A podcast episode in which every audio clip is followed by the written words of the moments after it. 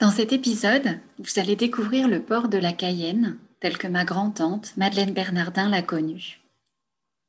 Avant la construction du pont en 1972, un bac permettait de traverser la Seudre entre Marennes et la Tremblade. Vous pouvez d'ailleurs revivre cette épopée en appelant les bateaux passeurs 17. Je vous mettrai le lien en commentaire sur le podcast.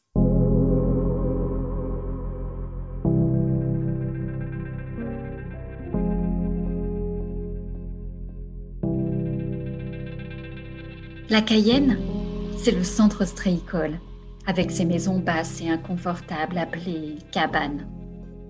Voici les parcs à huîtres, dans leur cadre de verdure salée et grillée, qui laissent enfuir leurs bains par les chenaux d'approvisionnement.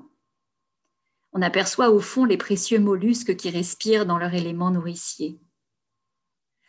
On peut passer en file indienne sur les sentiers qui séparent les parcs, ces bassins irréguliers, pour les contourner à l'infini. Devant les cabanes, des hommes pieds nus, les femmes serrées dans leurs culottes de treillis, les jambes nues, et tannées aussi, arrosent leur future récolte.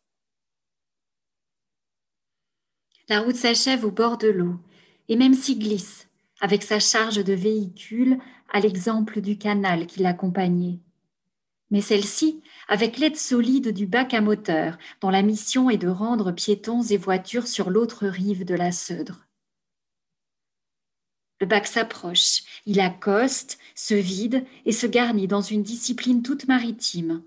Et l'on peut alors aller s'accouder au bastingage et remplir ses yeux de ciel, ses poumons de brise et son âme de ferveur.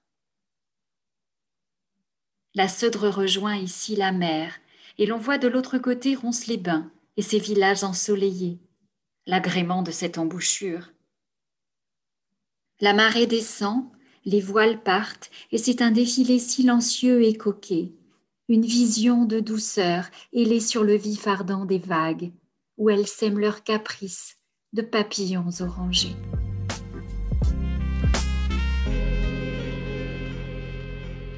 Bonjour, je suis Aude Apio, et par ce podcast, je vous fais découvrir Saint-Onge que j'aime, un recueil de notes et de nouvelles écrit par ma grand-tante, Madeleine Bernardin.